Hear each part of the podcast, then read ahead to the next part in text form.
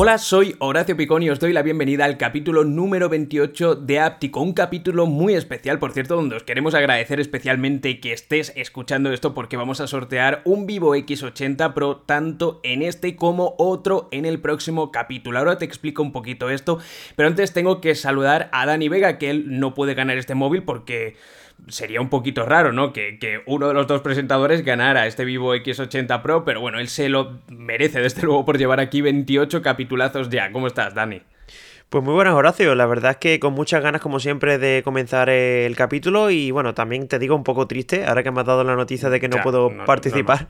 Pero bueno, sí que es cierto que es un poco raro que, esté yo aquí contigo y casualmente yo lo gane, pero bueno, las cosas como son. Sería un poquito de mm, tráfico de influencia, iba a decir de, lucha de intereses, ¿no? Algo así se, se llama. Totalmente, pero bueno, también, también eh, sería bastante raro que me tocase, que bueno, que al final es un sorteo que no es nada sencillo. de intereses, sí, sí. Así que nada, comenta a ver qué, qué es lo que tenemos que hacer. Yo no estoy interesado, pero bueno, para toda la gente que nos escucha seguro que sí. Sí, eh, bueno, simplemente para poder llevarte este Vivo X80 Pro, que es un telefonazo, eh, lo comentamos, de hecho creo que fue, sería como el capítulo 4 de Áptico, porque comenzamos este podcast en mayo y poquito después fue la presentación del Vivo X80 Pro en versión global y luego también tengo un análisis tras un mes de uso en el canal, en Avance, pero para llevarte este telefonazo, de nuevo digo, eh, básicamente lo que tienes que hacer es irte, si estás escuchando esto, nada más ser publicado, que lo publicamos los eh, miércoles a las 8 de la mañana, todavía no estará ese vídeo, saldrá publicado ese mismo miércoles, te digo la fecha por si acaso lo estás viendo un poco después, pues para que no te quedes un poquito desubicado, miércoles 25 de enero a las 4 de la tarde publicaré un vídeo que se llamará algo así como quiero regalarte estos Vivo X80 Pro, porque como te digo no es solo el de este capítulo, sino también el que viene, son dos dispositivos.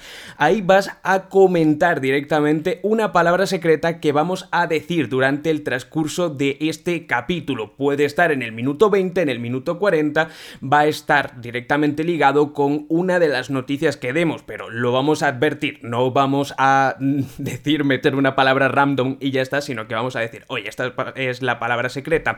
Ahí lo comentas, las personas que comenten correctamente esa palabra entran en el, en el sorteo y solo decirte que aunque lo he intentado por todos los medios, como esto lo envía Vivo España, ellos se encargan de enviar directamente el dispositivo porque son ellos los que me han ofrecido la posibilidad de tener estas unidades, que de hecho han sido originalmente la que han probado los periodistas, le han sobrado y me ha dicho, oye, pues te interesa y digo, bueno, pues como, como no, o sea, es que os puedo, os podéis llevar, ¿no? Este dispositivo, mm, pues sí, es que casi me veía la obligación. Como lo manda Vivo España, mm, digamos, no puede hacer envíos internacionales, ¿vale? Pero si eh, el que quede primero o la persona que quede primera es de fuera de España, yo personalmente desde esa band le voy a mandar un regalo que digamos va a ser bastante bueno también, eh, aparte de este Vivo X80, Vivo X80 Pro que, quedaría en este caso para la segunda persona que ganara el sorteo, en este caso el primero de los residentes o que me pudiera dar una dirección a la que enviarla dentro de España. Así que bueno, esto sería el, lo que son las condiciones o, el funcionamiento de este sorteo un poquito híbrido entre el canal de Savants y este podcast de Áptico, yo creo que más o menos lo he explicado bien. No sé si a Dani le ha quedado alguna duda, el que ha estado escuchando y que más o menos sabe cómo funciona, o se me ha pasado algo. Eh, no, ya te lo he dicho antes que la única duda que tenía era el tema de la palabra, si va a ser más secreta, no secreta, pero bueno, ya lo decimos que específicamente lo vamos a comentar en la noticia, así que va a ser súper sencillo, es decir, vamos a decir, oye, la palabra es tal. la semana que viene, la semana que viene tengo intención de trolear un poquito más, es decir, esta va a ser la primera, pero claro, para, para que escuchéis el capítulo entero, que al final os va a interesar si os gusta este tema de la tecnología, de la innovación y las, las noticias y la actualidad que hay en torno a ella, eh, pues eso, eh, la semana que viene voy a trolear un poco, ya lo digo, porque daré una, pero más adelante diré otra y diré cuál es la definitiva. Pero en este tan solo va a haber uno simple, porque estamos comenzando y así también es más sencilla la dinámica. Eh, y bueno, ya nos hemos comido casi 3-4 minutos del podcast, así que hago el sumario súper rápido a velocidad Ultra Plus para directamente pasar a las noticias. Y vamos a hablar, entre otras cosas, de la Xiaomi Pad 6 Pro, que parece que se aproxima y que ya está prácticamente inminente por nuevas eh, filtraciones que han salido. También vamos a hablar de el TicWatch Pro 5 que vuelve a la vida y Pro 5, lo he dicho bien, no Pro 4, que no hay ninguno, pero ahora vamos a decir a qué se debe esto. También vamos a hablar del procesador modificado de Qualcomm que estrenará la serie S23 de Samsung, de una aplicación que permite mediante la cámara clonar llaves físicas de cerradura de toda la vida. No hablo de llaves de coche, de estas de tarjetas, ni tampoco de llaves NFC, sino cerraduras de toda la vida. Esto es muy fuerte, ahora lo comentamos. Y también vamos a hablar, entre otras cosas, de cómo está cambiando la dirección en la que gira la materia del núcleo de la Tierra. Como os digo, también muchas más noticias, son unas 15, 16. Así que venga, Dani, dale duro que comenzamos con las noticias de Xiaomi, que tenemos un par de ellas esta semana. Sí, además vamos a comenzar con una noticia que personalmente a mí me pone bastante contento porque, bueno, veníamos rumoreando, de hecho ya en capítulos anteriores lo comentábamos, que iban a salir, pues como siempre, la Xiaomi Pad 6 y Xiaomi Pad 6 Pro, que en este caso pues es lo mismo que ya pasó con la, con la 5 y la 5 Pro, pero parece ser que la 6 Pro no iba a llegar a nivel global, pero al final sí, porque bueno, parece ser que eh, algunos filtradores ya están diciendo que han entrado en pruebas internas, tanto un módulo como el otro, y bueno, la verdad es que una noticia bastante feliz porque ya tú personalmente utilizas, por ejemplo, la Xiaomi Pad 5 Pro en tu día a día y se nota la diferencia con respecto a la 6 y de hecho, bueno, perdón, con respecto a la 5, perdón. Y en cuanto a la 6, la 6 y la 6 Pro, pues va a pasar un poquito lo mismo. La 6 Pro va a ser un poquito mejor que la 6 y que lleguen las dos a nivel global, pues yo creo que es una noticia de la que nos podemos alegrar, pues bueno, sin lugar a dudas, ¿no? Sí, eh, hemos comentado aquí algunas noticias sobre ellas, sobre las especificaciones, por lo tanto tampoco nos vamos a repetir, son especificaciones que se han filtrado al final, que no son oficiales, por así decirlo, y entre, digamos, lo que yo me vengo barajando es que al ser esta fecha de eh, abril más o menos cuando parece que se va a presentar, y que más o menos coincide esto, por cierto, con la presentación que dieron o con la fecha que dieron de presentación de MIUI 14 Pad, es decir, esa versión de MIUI que está creada directamente para tabletas de Xiaomi, que le llegará a la Xiaomi Pad 5, a la Pad 5 Pro, a la Pad 5 12.4 que nunca se lanzó aquí en España, bueno, en versión global que es más grande, eh, tampoco a la Redmi Pad y eh, yo ponía aquí una pregunta en el guion que es también me gustaría saber qué opinas tú, ¿llegará junto al Xiaomi 13 Ultra? Porque más o menos se barajaba. Podría ser la misma presentación, la de todo. Pues sí, de hecho tiene bastante sentido. Ya creo que fue hace dos generaciones cuando se presentó el Xiaomi 11 Ultra, hubo como una mega presentación, que bueno, empezaron sacar, a sacar teléfonos como churros. Y también, pues bueno, también los rumores que venían del 13 Ultra, de que se iba a salir en el mobile y tal. Nosotros personalmente eso no nos parece nada fiable. Aunque, aunque suena mucho, ¿eh? También te digo que, últimamente está sonando, pero bueno, la verdad es que si pones un poquito la lógica, pues parece que no. Y que salga con, junto con, la, con las PAD, pues a mí me parece lo más, lo más factible. Y lo que dices tú, ¿no? También coincidiendo con la versión MIUI 14, que seguro mm. que alguna novedad añadirá, sobre todo a nivel de rendimiento. Sí, eh, bueno, nada, toca esperar aquí eh, y seguro que salen más noticias de aquí a las próximas semanas sobre el devenir, ¿no? Al final la noticia iba, mm, digamos, eh, relacionada con, con, eso, con que había entrado en la prueba interna del dispositivo por parte de los testers, por lo tanto parece que hay personas, porque esto no son mm, como curiosidad, creo que lo comenté en otro capítulo de Áptico, como curiosidad estos testers no son gente directamente de Xiaomi en muchos casos, sino son personas externas que tienen ciertos conocimientos normalmente de desarrollo, mm, digamos, em, saben de programación, saben detectar errores y tal, y le mandan lo que es la tableta con una funda grande para que no se detecte cuál es y se la llevan por la calle, sobre todo esto más pensado para móviles, y eh, significa que hay gente por aquí en Europa que debe tener ya esta tableta y la debe estar probando para decirle a Xiaomi, oye mira, falla esto, yo tocaría un poquito más, puliría un poquito más esto, no a nivel de hardware, que ya es un poquito tarde, sino sobre todo de software. Sí, eh, suele ser el mecanismo habitual. Y bueno, siguiente noticia también de Xiaomi, que bueno, la verdad es que también es un poquito rápida de comentar y que también pues nos ha sorprendido bastante, porque bueno, Lei Jun, que es el CEO de Xiaomi actual, pues ha comentado de que ya han, cumplido las expectativas con el Xiaomi 12T Pro y la verdad es que, bueno, es un teléfono bastante recomendable a nivel de relación calidad-precio.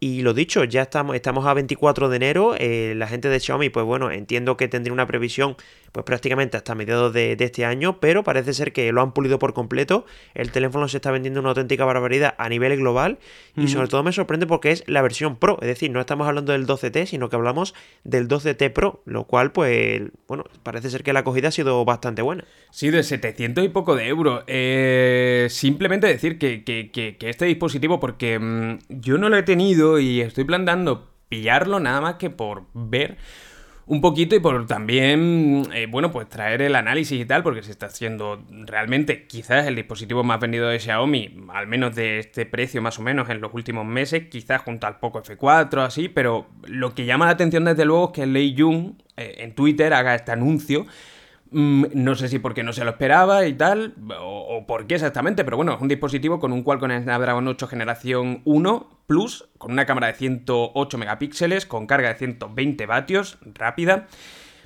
Y con un diseño más o menos similar al Xiaomi 12 Pro, pero eso es un precio de 700 y poco de euros. Yo no sé si salió o ha salido en algún momento con alguna oferta que ha hecho que explotara un poquito más, pero vamos, no es un producto especialmente barato, a nivel barato, lo que considerábamos hace 2, 3 años calidad-precio como un poco F3, por así decirlo. Pero bueno, pues eso, que se está vendiendo mucho y lo veo mucho, ¿eh? en los comentarios mucha gente me pregunta por él. Así que bueno, que algo de razón tiene que tener, o si no toda la razón de, de las cifras que... Sí, yo, recuerdo que probé el 12T, eh, no probé el Pro, pero bueno, básicamente tenía incluso la misma carga rápida con era un Dimensity, no recuerdo, el 8100 creo que creo que llevaba y la verdad es que funcionaba genial y también a nivel de diseño está bastante bien y a mí me pasaba como con, bueno, con el 11T también me pasó que me parecía más recomendable el 11T que el 11T Pro. Pues esta generación también me ha pasado un poquito lo mismo, pero bueno, parece ser que la gente pues dice lo contrario, ¿no? Dicen que el 12T Pro pues es el, digamos, el flagship killer, podríamos decir, de este año de Xiaomi. Y las cosas como son, le ha salido bien y desde aquí pues nos tenemos que quitar el sombrero.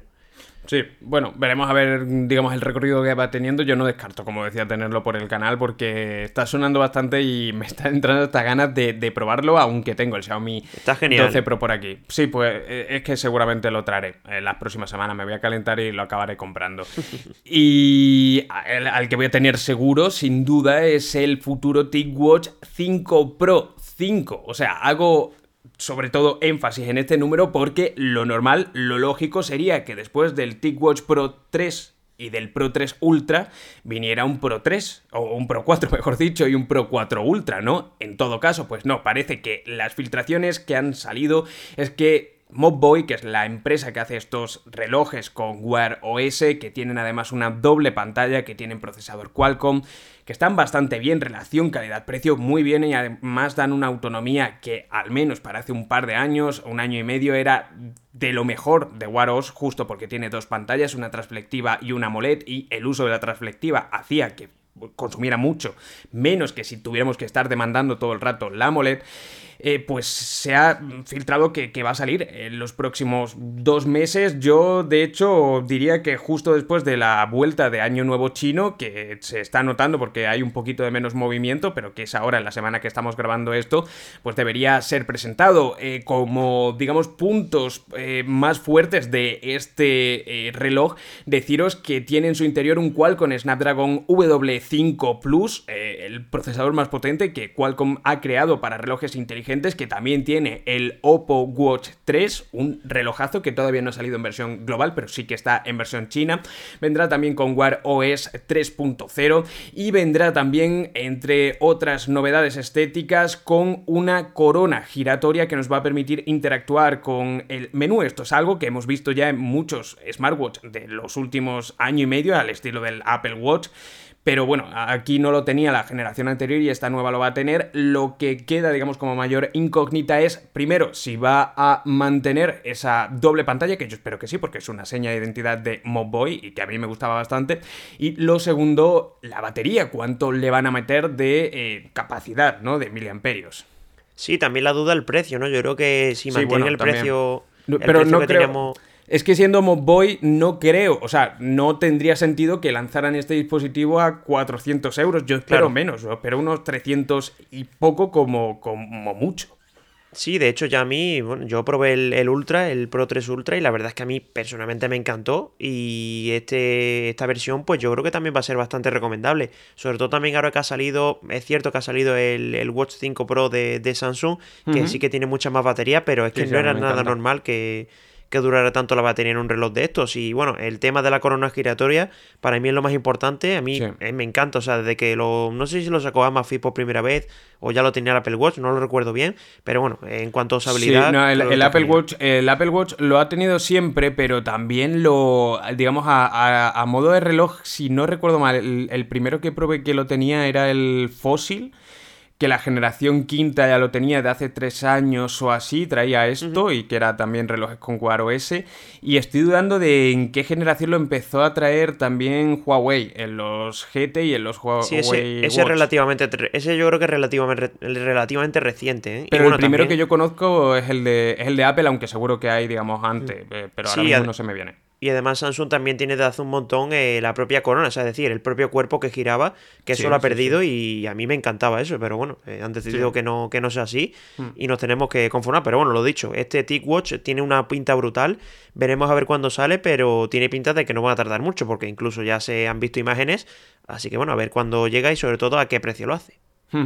Sí, sí, totalmente. Y vamos a hablar ahora de Samsung, precisamente, que comentábamos ese watch. Eh, porque es imposible no hablar, ¿no? Llevamos ya dos capítulos hablando de él, pero es que han salido eh, vídeos a todo color, por así decirlo, con al menos la apariencia del Samsung Galaxy Watch Galaxy Watch, no, del Samsung Galaxy S23 Ultra que iba a salir en rosa y iba a salir en verde. Bueno, pues la versión verde ha salido, digamos, a todo lujo de detalle. Incluso se puede ver una captura de pantalla donde aparece en la aplicación de fotografía eh, los megapíxeles de la cámara. En este caso, como comentábamos en el capítulo anterior, haciendo referencia a los 200 megapíxeles con el sensor nuevo de Samsung, el HP2, que parece, a menos de que esto sea fake y nos estén tomando a todos por tonto, nos estén tomando el pelo, pues parece que es el sensor, ¿no? El HP2 que, que anunciaba Samsung la semana pasada. Y ojo porque además lo que es noticia es que se ha confirmado firmado, entre comillas, a través de una filtración bastante fiable, es que eh, este dispositivo, toda la serie Galaxy S23, eh, va a venir con el cual con Snapdragon 8, generación segunda, pero con una versión mejorada, que va a tener la coletilla de for eh, o sea, se va a llamar Qualcomm Snapdragon 8 generación segunda for Galaxy Platform y básicamente va a tener como un overclock de, eh, si no recuerdo mal, era como 0 con algo de gigahercios más. Y también va a tener como un sistema de refrigeración que han co-creado con Qualcomm. Esto lo hace que tenga todas las papeletas para ser el dispositivo más potente de Android eh, al menos hasta que salga la siguiente generación o, algo así, pero esto yo que recuerde nunca le había pasado a Samsung. Y lo pone en una posición en la que nos vamos a encontrar con un precio que también se ha filtrado, por cierto, caro, al menos la versión ultra de unos 1400 euros, la versión base de 8 GB y 256 eh, de almacenamiento eh, interno. Eh, pero es eso, yo no recuerdo que ningún dispositivo de Samsung pudiera presumir directamente de la mayor potencia del mercado. No sé si esto que pinta también en el papel llegará a ser así, pero bueno, pinta bien, pinta muy bien. Hombre, y tanto que pinta bien. De hecho, eh, bueno, veníamos viendo procesadores de Exynos aquí en, a nivel global y el salto a, a Qualcomm pues tiene pinta de que va a ser una pasada y de hecho esto del overclock en los procesadores es más de un teléfono gaming que no tanto de un teléfono habitual, entre comillas. Y bueno, eh, de hecho, eh, tú has dicho que ya se ha filtrado todo y efectivamente, de hecho, antes de, empezar a grabar, he estado viendo, no sé si ha sido leaks o algún filtrador de esto bastante conocido, que ha sacado incluso un cartel que se ve ya los teléfonos, el S23, S23 Plus. Sí, sí, sí, sí, se ve, se ve, se ve. Sí, sí. no, bueno, esto, lleva ya. Es que publicó un vídeo el domingo pasado y tenemos toda la información prácticamente, sí. Y el verde del, del, Ultra me encanta, ¿eh? A mí el color del año pasado no me convencía demasiado, pero el verde, el verde es muy, muy chulo. A mí el color del año pasado, el vino, creo que le llamaban, como, era como vino tinto, así, a mí me flipaba muchísimo este. Eh, pero es que pasa lo mismo, lo mismo pasó con el que era el... Eh, bueno, es el que tú tenías, ¿no? El iPhone... El 11 Pro, sí, que ya era verde. venía en verde y ese verde así militar, ¿no? Podríamos llamarle le quedaba muy bien. Y a este más o menos están repitiendo estrategia y ostras, queda, queda bastante chulo, bastante potentón, la verdad. Sí, sí, además también yo tenía dudas del diseño, de si iba a ser bastante continuista y tal. El Ultra sí es verdad que es muy parecido, pero bueno, los S23 hay que admitir que aunque sean muy parecidos, a mí me gusta mucho el rediseño que, que tienen. Pero bueno, eso hasta que no se puedan probar, hasta que no se vean en la mano, pues no vamos a poder decir si son bonitos o no, pero bueno, aparentemente las imágenes que se ven, el mm. teléfono ha dado un salto adelante importante. Sí, 1 eh, de febrero, recuerdo, presentación. Eh, yo espero poder tenerlos pronto en el canal, así que os comentaremos tanto especificaciones cuando se presenten como mm, primer análisis dentro de, muy poquito. Y hablamos ahora del Vivo X90, de mejor dicho, de la serie Vivo X90. Esto no tiene nada que ver con el Vivo que estamos eh, sorteando, ni tampoco al final va a ser la palabra secreta, pero bueno, es que ha sido la filtración de este dispositivo que ya hablamos de él, por cierto, hace como 3-4 capítulos porque salió presentado en China. Y es que tiene muy buena pinta. La noticia es que se ha filtrado eh, a nivel de versión global en los principales certificadores podemos decir que lo vamos a ver dentro de poco. En los próximos 2-3 meses seguramente sea presentada en la, se han presentado en la versión global con un Qualcomm Snapdragon 8 generación segunda y sobre todo lo que más me gusta, la versión Pro, que ya de por sí en el X80 Pro es tiene unas camarazas, pero en este, según filtradores, no recuerdo quién era en específico, pero llevaba dando mucho la tabarra desde hacía dos meses o así, de que ojo que este dispositivo pintaba o estaba dando mejores resultados en cámaras que el Samsung Galaxy S23 Ultra, que eso son muchos, o sea, son palabras mayores, desde luego. Sí, además que también recordemos que Vivo trabaja mm, codo con codo con Zeiss, que eso es algo que, que de hecho Samsung no lo hemos comentado, pero no tiene ninguna colaboración de ese estilo, ni con Hasselblad, ni con alguna empresa reconocida de este, de este Es que no lo necesita. Es que yo realmente. Lo hablamos la semana pasada, largo y tendido, diciendo que creo que era Sony la primera vendedora de, sensores, pero que, que, Samsung es una potencia en sí sola, tanto en pantallas como también en cámara. O sea, no necesitan realmente. Eh, creo, a nivel de marca o de autoridad, ligarse con, ninguna otra, ¿no? Para, para al menos tener ese prestigio. Sí, además, bueno, yo lo decía más que nada por el, por el, procesamiento de la imagen, ¿no? Que Samsung siempre tira ahí a más saturación. Hmm. Y bueno, esto de esto de 6, pues al final toca eso. Bueno, le pasa también a Xiaomi con Leica, ¿no? Que ha mejorado bastante en cuanto al color, en cuanto al procesamiento de la imagen, y aquí se nota, ¿no? Y bueno, eh, estamos hablando de un teléfono de gama alta, no hay una sorpresa, que va a ser una auténtica pasada. Y ya si le metes el procesador en el Snapdragon 8 generación segunda, pues que va a volar. Es que esto no, no tiene vuelta de hoja, ¿no? Sí, ya hemos hablado del, del Qualcomm Snapdragon 8 generación segunda, que es una auténtica pasada, al menos por las pruebas que yo le he hecho en el Xiaomi 13 Pro, se han lucido así. Aquí lo de Qualcomm, después de una mala racha, por así decirlo, con el 888 entre comillas y luego con el 8 generación primera que se calentaba mucho, no era muy eficiente y tal, aquí han hecho muy buen trabajo, desde luego. Sí, el Plus ya mejoró, pero es cierto que el, que el generación segunda ya, ya sí que ha dado el salto que, que se necesitaba. Y bueno, ahora vamos a pasar con una noticia de un fabricante que últimamente no estamos mencionando mucho, pero que ya sabemos que está un poco en horas bajas, como es Huawei. Pero bueno, eh, lo decimos horas bajas en territorio de telefonía móvil, en territorio de smartwatch, de auriculares, ahí sigue siendo muy top. Pero vamos a hablar del Huawei P60 Pro, que me da un poco de pena porque ves las especificaciones, ves lo que se filtra y puede ser uno de los mejores teléfonos del mercado, pero ya sabemos la limitación que tiene Huawei con, con los servicios de Google. Y precisamente vamos a hablar de eso, que se ha filtrado el P60 Pro, de eso se ha filtrado incluso el diseño. Un diseño que, bueno, yo creo que tendremos que, tenemos aquí un debate como para una hora de hablar largo y tendido, porque bueno, es un diseño, entre comillas, mm, digamos tradicional, pero con una cámara, un sensor de cámara principal, que yo creo que esto es un render bastante mal hecho porque se ve una lente enorme, o sea, que prácticamente ocupa casi todo el teléfono. Si no es un render mal hecho, eh, es una idea, a ver, no diré muy loca, pero sí loca. Imagínate un Xiaomi 12 Pro, ¿vale? Pero quitarle todas las cámaras, poner una, poner una en la parte superior izquierda de, ese módulo de cámara, otra en la parte inferior izquierda y en el medio un megacírculo de, de esos dos, digamos, centrado al medio. A ver, eh, es raro yo, te, yo creo que es un render mal hecho porque incluso que se ve como que sobresale del propio módulo, sí, pero que... a ver, que lo, mismo no sé, sí, o sea, tienes toda la razón, ¿eh? yo también lo he pensado, pero bueno, pues, no, no sé, eh, demasiado mal hecho, me parece que... O sea, es que es algo tan sencillo como darle en Photoshop a control T y ponerlo un poquito más pequeño, o sea, tampoco tiene mucho más... Eh, o sea, para verla cagada, eh, cagado en esto. Sí, bueno, eh, pero bueno, eh, más allá del diseño que es bastante llamativo, sí que también tenemos incluso las especificaciones que se ve incluso una, una web china que ya lo ha filtrado prácticamente al completo y curiosamente va a llevar el Qualcomm Snapdragon 8 generación 2, pero aquí ya sabéis que también Huawei tiene la limitación de que no puede utilizar eh, procesadores con 5G, así que va a ser la versión 4G de este procesador. Y en cuanto al resto de especificaciones, pues os podéis imaginar, prácticamente la gama alta que tenemos ya a día de hoy eh, lo más llamativo son los 5000 mAh, que esto me gusta mucho. Eh, una batería que es muy tocha para un teléfono de este estilo.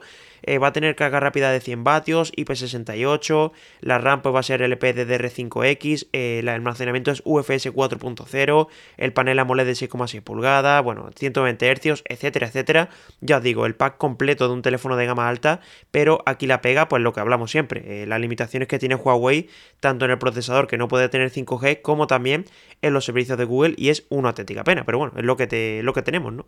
Es, eh, no recuerdo por qué era en específico, pero desde luego eh, una incongruencia, por así decirlo, que al final la razón real por la que Huawei o, las empresas estadounidenses están vetadas para hacer negocios con Huawei es el 5G y el potencial que tiene. Ya hablamos eh, hace tres o cuatro capítulos también de las licencias que tenía este, esta empresa, que creo que acaparaba como el veintitanto de, por ciento de todas las licencias en el mundo del 5G.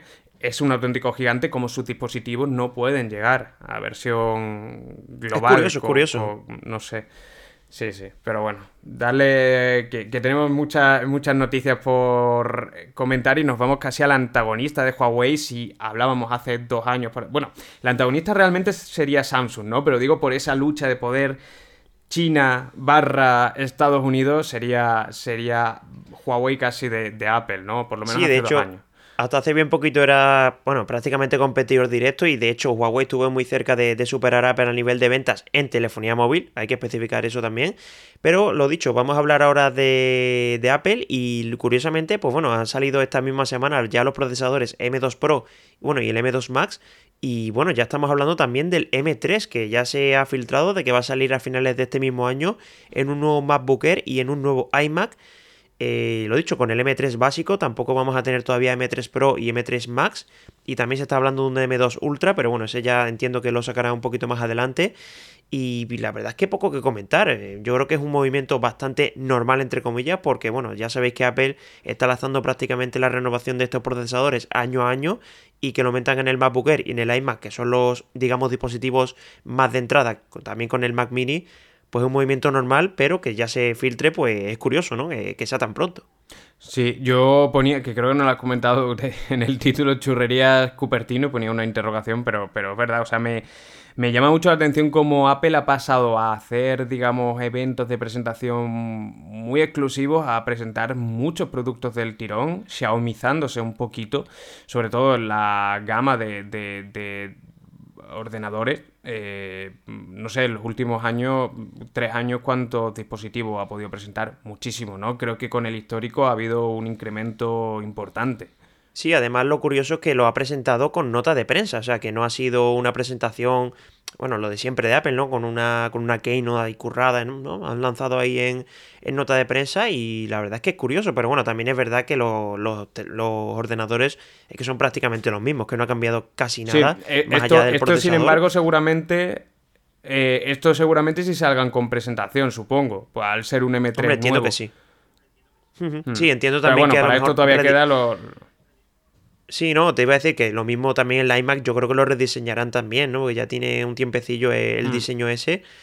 No sé, la verdad es que es curioso, pero bueno, una filtración más que tampoco queremos aquí alargarnos mucho más. Mm. Y bueno, eh, más que nada porque tenemos que seguir hablando de Apple y vamos a hablar del Apple Watch bueno, no voy a decir el nombre todavía, pero es que va a ser el Apple Watch que en teoría va a salir este año y va a pasar un poco lo mismo como pasó con el iPhone, ¿no? Que veamos iPhone 6, iPhone 6S, después pasamos al 8 y bueno, ya pasamos al X, que ahora pues parece ser que Apple quiere imitar esa estrategia un poco de lo que pasó ya con el iPhone, pues lo va a hacer con el Apple Watch, se va a llamar Apple Watch X, el de este año no sabemos si saldrá una versión, digamos, el Apple Watch Series 9 y aparte el X, como ya pasó con el iPhone, pero eh, bueno, eh, la verdad es que es curioso de que vayan a realizar esta estrategia porque entiendo que con el iPhone X pues le salió bastante bien y quieren imitarlo con, con el Apple Watch, ¿no?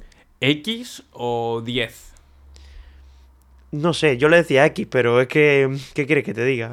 Que, por, cierto, estoy cayendo ahora mismo con esto del cambio de nomenclatura que creo que no he comentado eh, por qué no había un TicWatch Pro 3, 4, eh, que digamos el anterior era el 3.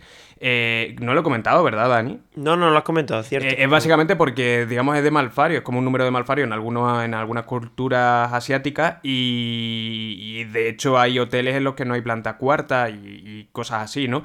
Y yo no sé, es que me he acordado pensando que Malfario cree Tim Cook que hay con el 9, pero no han sacado nada con 9, ¿no?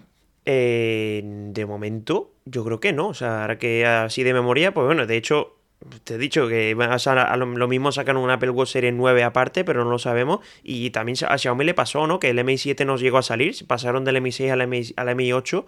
Así que es una política, entre comillas, que, que suele ocurrir, ¿no? No sé, pues eso es raro. Eh, viniendo de los asiáticos que son un poquito más supersticiosos en ese sentido, con los en Aragón, por ejemplo, pasaron, creo que era del 865 al 888, ¿no? Mm, si no creo que sí. A ver, que ya Que el 888 es como el número de la suerte eh, para la cultura asiática, por así decirlo. Hay muchos países, obviamente, y muchas culturas, pero digamos que en China al menos, ¿no? Así que eso, este tipo de cositas raras que llegan a la tecnología, este tipo de supersticiones. Es un, poco, raro. Lo único es decir que no se ha filtrado todavía nada de especificaciones, de qué va a llevar de nuevo, porque ya es verdad que este reloj pues ha llegado a un techo que al final es bastante complicado de, bueno, de ir más allá, ¿no? De hecho, este año han sacado el Ultra y te pones a mirar y tampoco es que sea una diferencia abismal con respecto al 8 y entiendo que este X pues será un poco el mismo concepto que el 8 pero llevado un poquito más allá, lo mismo le cambia el diseño, le meten alguna función extra pero tampoco es que vaya a ser una revolución, bueno, al menos eso pienso yo, no sé lo que pensarás tú. No, no, no lo sé. O sea, veremos a ver qué sacan. A ver, con el. Con los relojes, creo que todavía se pueden hacer muchas cosas, muchísimas, pero, pero bueno, sobre todo a nivel de optimización de batería y tal, doble pantalla, ¿no? Como hablábamos con el TicWatch. Pero bueno, habrá que ver cómo es realmente esa gran diferencia. Hace un poquito conocíamos una patente de, de Apple que decía que podía meterle una cámara al reloj. Sí, en la correa, ¿no? Pues no sé. No puede ir por ahí, pero lo, dudo, lo dudo. pero bueno, veremos qué, acaba ocurriendo. Hmm. Y bueno, de Apple vamos a pasar a hablar de otra gran compañía como es Instagram. Y es que su CEO, eh, la verdad es que es una noticia bastante curiosa, porque ha admitido que se están volviendo a, las imágenes estáticas. Es decir, eh, tuvo una temporada que se pasó mucho a la imagen, bueno, en la imagen no, al vídeo, digamos con el los Reels y todo esto, que le dieron bastante caña a nivel de, de empresa. Pero parece ser que se han dado cuenta que el fuerte de Instagram está en la fotografía, en la imagen estática y están haciendo más esfuerzos que se visibilice más este contenido por encima de los vídeos. Yo a día de hoy todavía no lo, no lo he notado, pero parece ser que se ha admitido que es así, o sea, que se han dado cuenta que... Sobre todo va relacionado con el feed, digamos, principal, ¿no? Cuando tú buscas lo que es el reel, eh, que yo cuando quiero ver reel, pues miro reels directamente. Pero creo que llegó un momento en el que le estaba entrando el canguele de cara a la competencia con TikTok empezaron a promocionar muchísimo los vídeos y era muy fácil que se fuera viral también en Instagram un vídeo eh, y bueno, parece que esto con cambios de algoritmo ha vuelto a la normalidad. Yo creo que es un cambio de rumbo acertado, sobre todo porque yo cuando entro en una aplicación como Instagram no quiero acabar viendo lo mismo que vería en TikTok. No sé. Cada aplicación sí, además es una te iba a decir que es un, es un pecado que, que, hacen muchas empresas. O sea, no se dan cuenta de su verdadero potencial y se intentan meter con otras y decir, oye, TikTok es TikTok, o sea, tiene su público, tiene su fuerza, eh, Instagram tiene su fuerza, YouTube tiene su fuerza y al final pues que van heredando cosas de otros y ya le pasó con Snapchat, ¿no? A Snapchat sí que lo consiguió tumbar, pero a TikTok no ha podido y también a YouTube le está pasando con los shorts Y, no sé yo si, si, si eso le va a salir bien, pero bueno, a día de hoy no podemos decir nada pero es que como que la empresa pierde su identidad y eso es lo que le hace al final perder usuarios y entiendo que se habrán dado cuenta. Sí, por, por, acabar ya, digamos, la visión como creador de contenido también, que a día de hoy tú dices, vale, creo un vídeo con el mismo formato y lo subo a YouTube Shorts, a YouTube, a TikTok y a Instagram Reels. Y la verdad es que creo que se pierde un poquito también la cosa de crear un contenido para una plataforma. Es más fácil para el creador, pero por otra parte, pues nos encontramos duplicidades que yo creo que beneficia a, poco a lo que es a las propias empresas y a los propios usuarios. Sí, incluso tú y yo que nos centramos más en YouTube, entre comillas, perder el tiempo en hacer contenido de Reel porque lo vaya a promocionar más y vayas a poder crecer, pues también nos, quita un poquito de, yo qué sé, incluso de, ambición, ¿no? No, sé cómo explicártelo, pero a mí me genera eso, ¿no? De, a mí no me apetece hacer shorts, pero si, lo, me, lo, si me lo promocionas y puedo crecer gracias a eso, pues que casi te ves obligado a hacerlo, ¿no? Sí, sí, totalmente. Y bueno, ya para cerrar con este, bueno, estas noticias de empresas grandes, vamos a hablar ahora de Spotify, que también tiene aquí telita que cortar.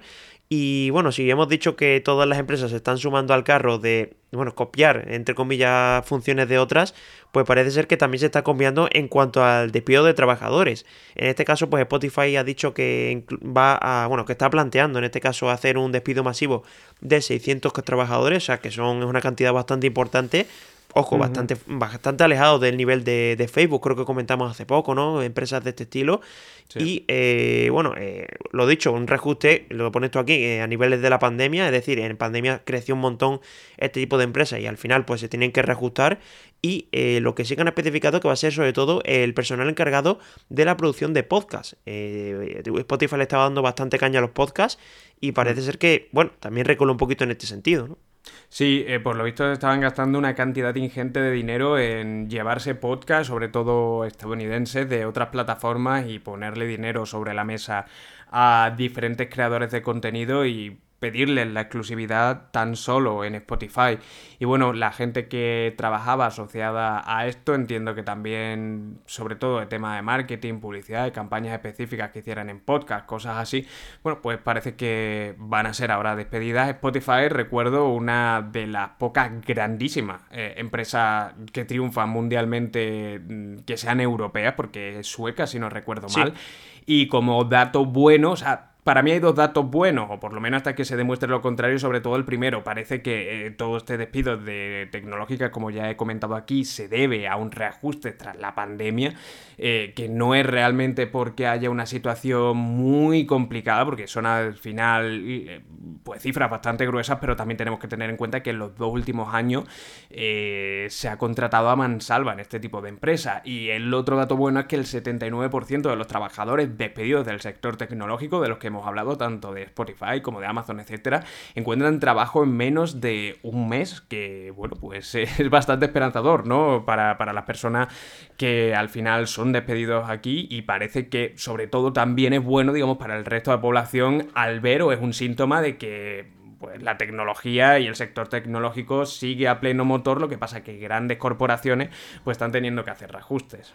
Sí, además también nos motiva un poco a, bueno, a formarnos en este tipo de en este tipo de funcionalidades, ¿no? Que empresas de alto, o sea, empresas de alto valor no, sino eh, digamos que podemos convertirnos en personas de alto valor en este sentido, es decir, buscar trabajos de este estilo y vemos que hay un montón de demandas y es como lo que dices tú, ¿no? Un poco el consuelo de, de que te despidan, pues por lo menos que hay cada vez más empresas de este, de este tipo y al final pues vas a acabar trabajando, que es lo importante.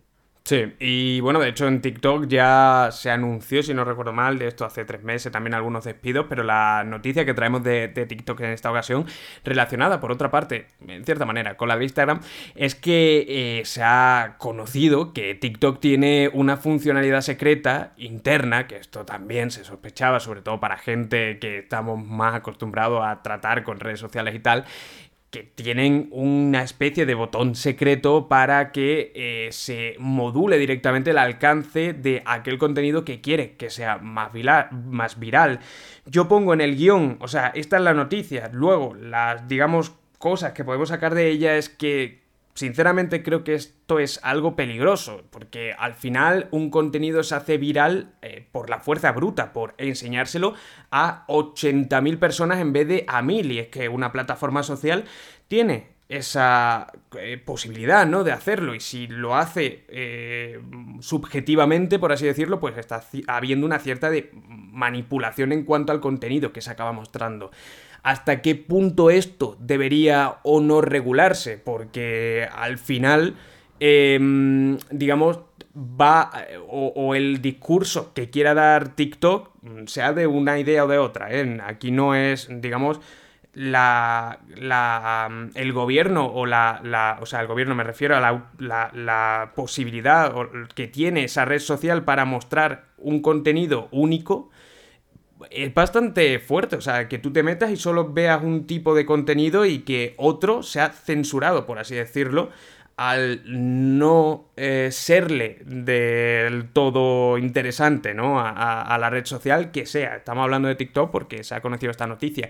Pero hombre, pues al igual que si entramos en cualquier medio, obviamente en la portada van a aparecer los temas que interesan más, sobre todo si es un diario más eh, centrado, digamos, a, cualquier tendencia, pues aquí lo mismo, es que no podemos estar abriendo una aplicación que, el contenido que nos esté mostrando pues esté totalmente manipulado sin darnos cuenta, por así decirlo. Sí, de hecho, leí hace poco que, TikTok, o sea, que se había descubierto que TikTok, por ejemplo, en China, eh, lo que ofrecía a las personas, es decir, lo que hacían viral, era el contenido de alto valor. Y aquí en Europa, o digamos en los países occidentales, pues sí que se centraba mucho más en, bueno, en contenido de, entretenimiento, de, bueno, lo típico de TikTok, ¿no? De bailes. Yo, no puedo con TikTok, ¿eh? Igual que entro en Instagram y decía, no, o sea, Instagram parece que está intentando copiar em, TikTok eh, en Instagram veo un poquito de más calidad, o al menos a mí el, contenido que me aparece, pero el de TikTok, de verdad, son algunas cosas muchas veces que yo digo, no sé en qué momento eh, hemos vuelto a contenido como para niños de 5 años, de verdad, no, sí, sí, es que... Es que es tal cual, y por eso te digo que también es el poder que tiene la propia aplicación de mover una masa de gente hacia, hacia un pensamiento, ¿no? De, oye, en China se centran mucho en eso, ¿no? En crecimiento personal, incluso en emprendimiento, podríamos decir, ¿no? Y, aquí en España, bueno, en los países occidentales, pues no tanto por ahí. Y eh, que te pones a pensar y dices, oye, es que el gobierno chino está haciendo que nosotros nos volvamos un poquito más tontos y ellos más listos, queriendo, sin querer.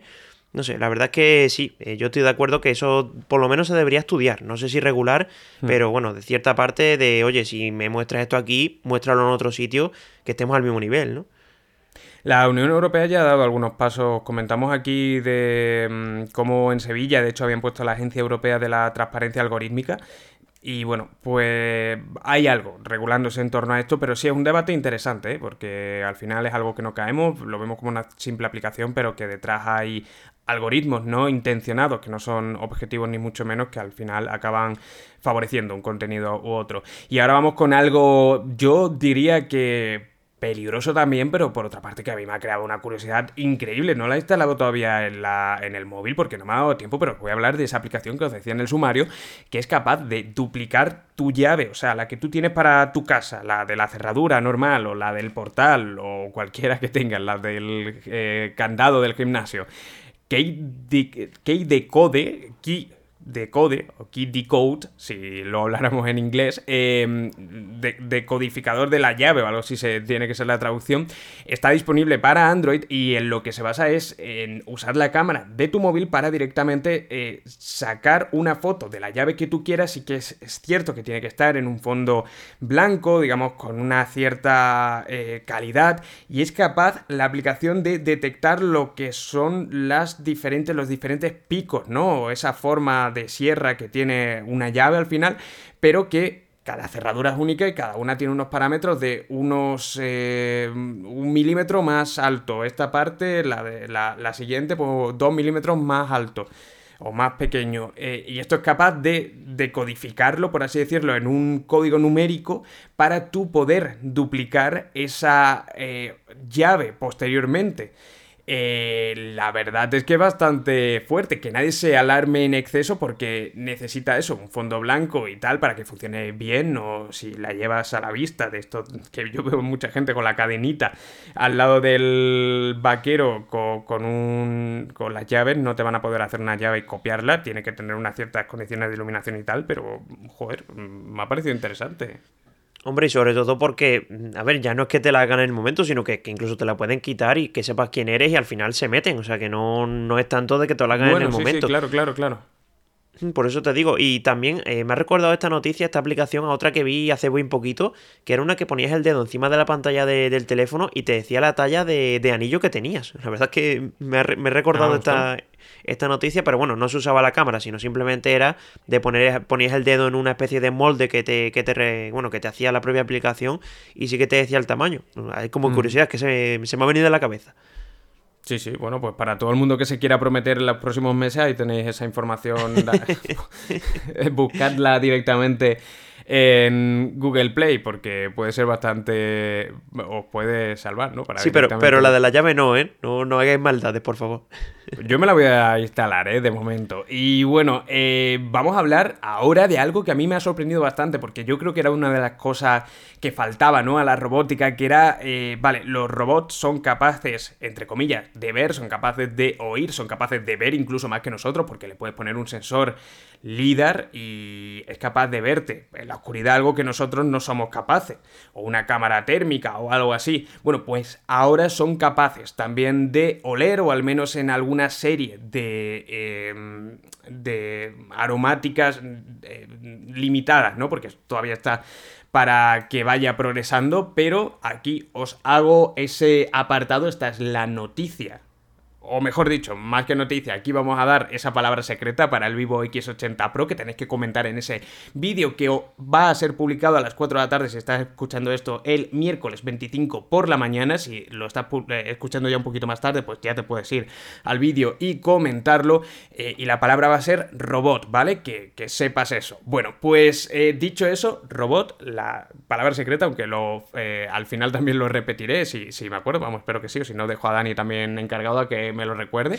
Em, em, este robot está eh, creado por eh, científicos de la Universidad de Tel Aviv y básicamente han, han conseguido eh, que sea capaz de detectar olores. al final los olores, aunque parece algo muy básico, no son más que diferentes moléculas, ¿no? En,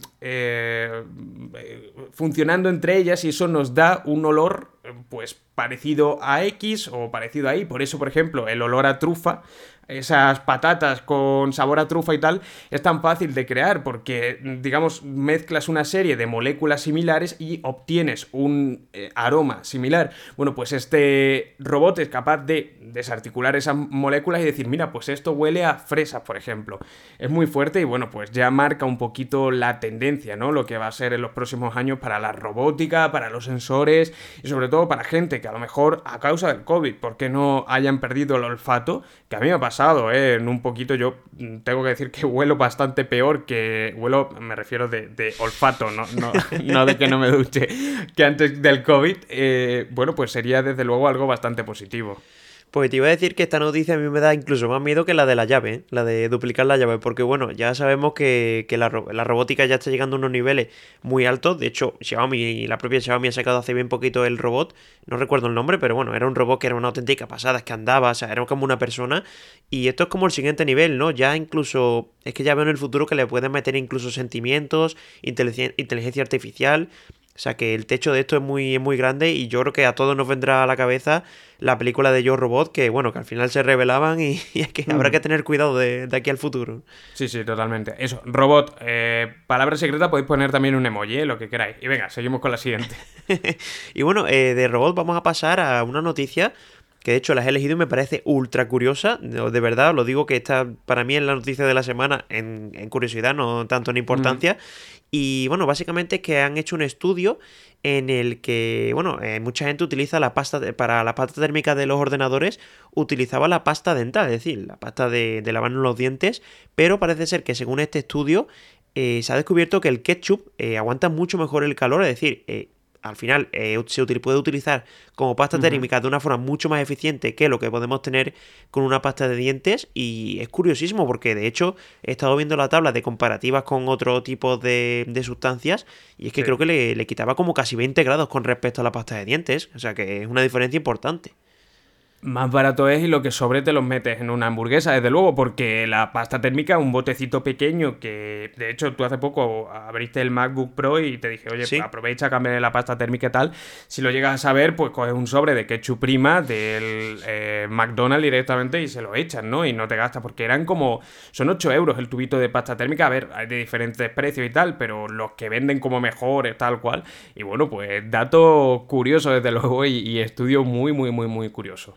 Sí, por cierto, no lo hemos dicho, este estudio se ha hecho en base a una Radeon R7 240, así como curiosidad, y lo dicho, también se han, se han testeado otro tipo de sustancias, como por ejemplo, lo dicho, la, la pasta de dientes, el ketchup, también queso o la crema para pañales, o sea que aquí la verdad que curioso de, poner todo esto en un ordenador y decir, oye, pues se puede hacer tal, se puede hacer igual. Pero bueno, eh, como consejo que estamos diciendo, esto como curiosidad, no utilicéis ketchup para vuestros ordenadores, que ya me bueno, si, alguien, si, alguien, si alguien lo quiere usar y documentar, nos pasa la información gráfica y de eso salimos, sacamos un vídeo, yo por mí perfecto, ¿eh? Hombre, pero, ordenadores. Eso, pero tampoco nos hacemos responsables de que se puedan partir. No, no, no, no. Eso, buen, buen disclaimer, desde luego. por eso te digo, hay que dejarlo claro. Y bueno, ya eh, otra noticia también muy interesante y es que, bueno, obviamente ya sabéis que estamos en plena guerra de Ucrania, esto todavía no ha finalizado y parece ser que el ejército ucraniano está recaudando fondos actualmente para poder comprar un encambre de hasta mil drones kamikaze.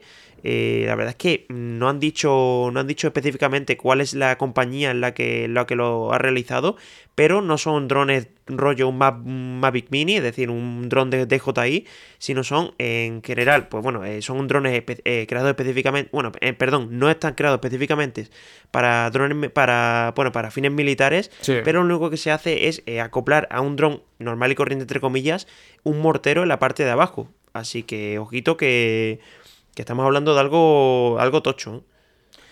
Sí, eh, esto ya lo hemos visto, era una tendencia. De hecho, hace unos capítulos dimos una información sobre estos drones ¿no? que estaba usando eh, Ucrania. Desde luego, pues le está dando eh, un uso, mm, no voy a decir interesante, ¿no? Al final con ellos están matando personas y, y, bueno, pues están también defendiendo a los ucranianos.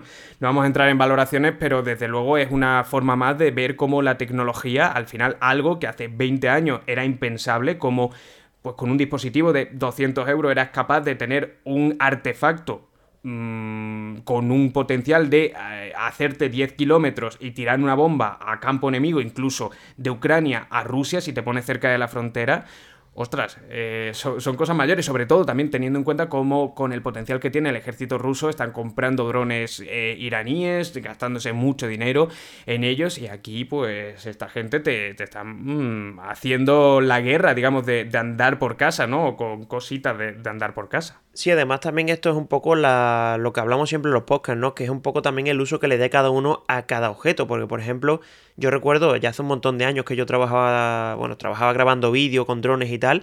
Y una de las empresas con las que trabajaba tenía drones eh, hechos a mano, es decir, te comprabas las piezas y lo hacías tú mismo. Y es que incluso le podías montar encima una cámara de cine, que son cámaras bueno, bastante pesadas y al final pues aquí yo creo que habrán cogido ese concepto, ¿no? Un dron a piezas en el que se le acopla este tipo de morteros y entiendo que irá por ahí la cosa, pero bueno, eh, son ya cada vez mucho más baratos. De hecho, en su época yo creo que le costó a la empresa como 8 o 9 mil euros y entiendo que ya ahora será bastante más, eh, más económico y por eso pueden pedir mil en vez de pedir, yo qué sé, 100 o 50.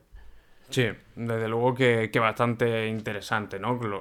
al, digamos, lo que está mostrando esta guerra al final es cómo ha avanzado la tecnología en este sentido y cómo la tecnología casera o que usamos en el día a día puede dar la vuelta también para eso, porque incluso eh, con móviles y tal y fotos que se estaban haciendo en el campo de batalla, estaban también logrando eh, entrar en móviles eh, de soldados rusos y hacer muchas... O sea, ahí hay aquí un campo bastante interesante incluso para, estudiar a fondo de cómo esa tecnología cotidiana eh, le está sirviendo a tanto el ejército ucraniano como, como ruso para hacer una guerra más barata pero igual de letal. Por desgracia que esta es la perspectiva mala, ¿no? Y vamos con una última noticia más de ciencia. No acabamos este año, este capítulo en el espacio, sino en el centro de la Tierra, como, como, ese, como ese libro, ¿no? De Julio Verne.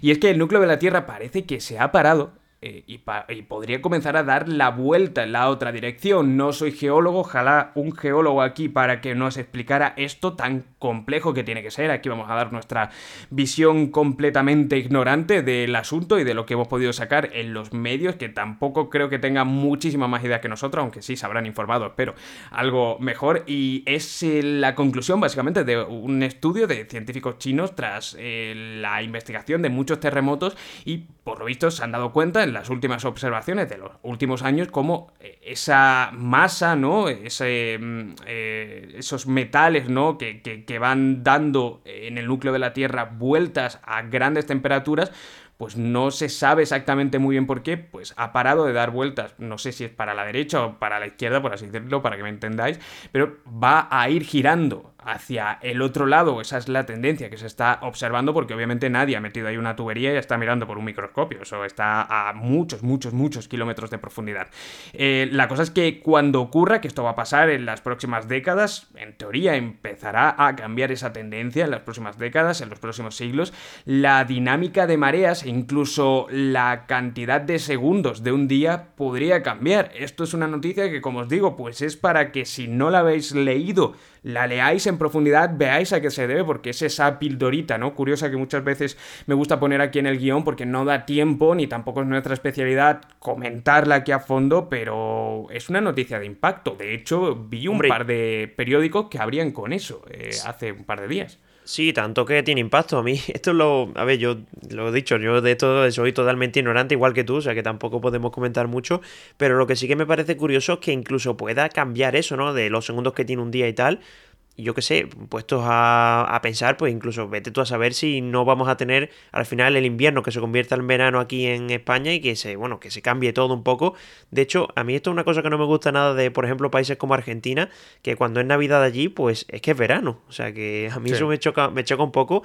Para la gente que nos escuche, que sea de Argentina, pues dirá, oye, qué raro que sea allí, eh, que haga tanto frío y que sea, y que sea Navidad, ¿no? Pero bueno, a sí, también te digo, aquí, aquí y allí también están condicionados por la mm, cultura predominante, por desgracia, que es la estadounidense, y allí, como el, el, hemisferio norte, pues por eso, si no, si la potencia predominante estuviera en el sur, eh, fuera Sudáfrica o Argentina, veríamos la Papá Noel vendría en bañador en vez de en, Sí, sí, completamente.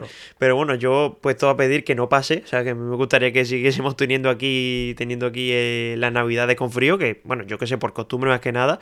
Pero bueno, lo dicho, una noticia bastante curiosa que todavía a día de hoy no se sabe qué consecuencias va a tener en la vida real, pero parece ser que si se confirma, pues podríamos llegar a tenerla, aunque sea poca, ¿no? Pero bueno, de aquí a, muy, a muy largo plazo, yo entiendo que no, no va a pasar ahora. Sí, sí. Pero bueno, eso, una noticia curiosa, importante e interesante con la que acabamos. Robot, recordad, eh, te lo iba a recordar, ¿eh? Te lo iba a recordar ahora. Yo, lo sé, yo lo sé.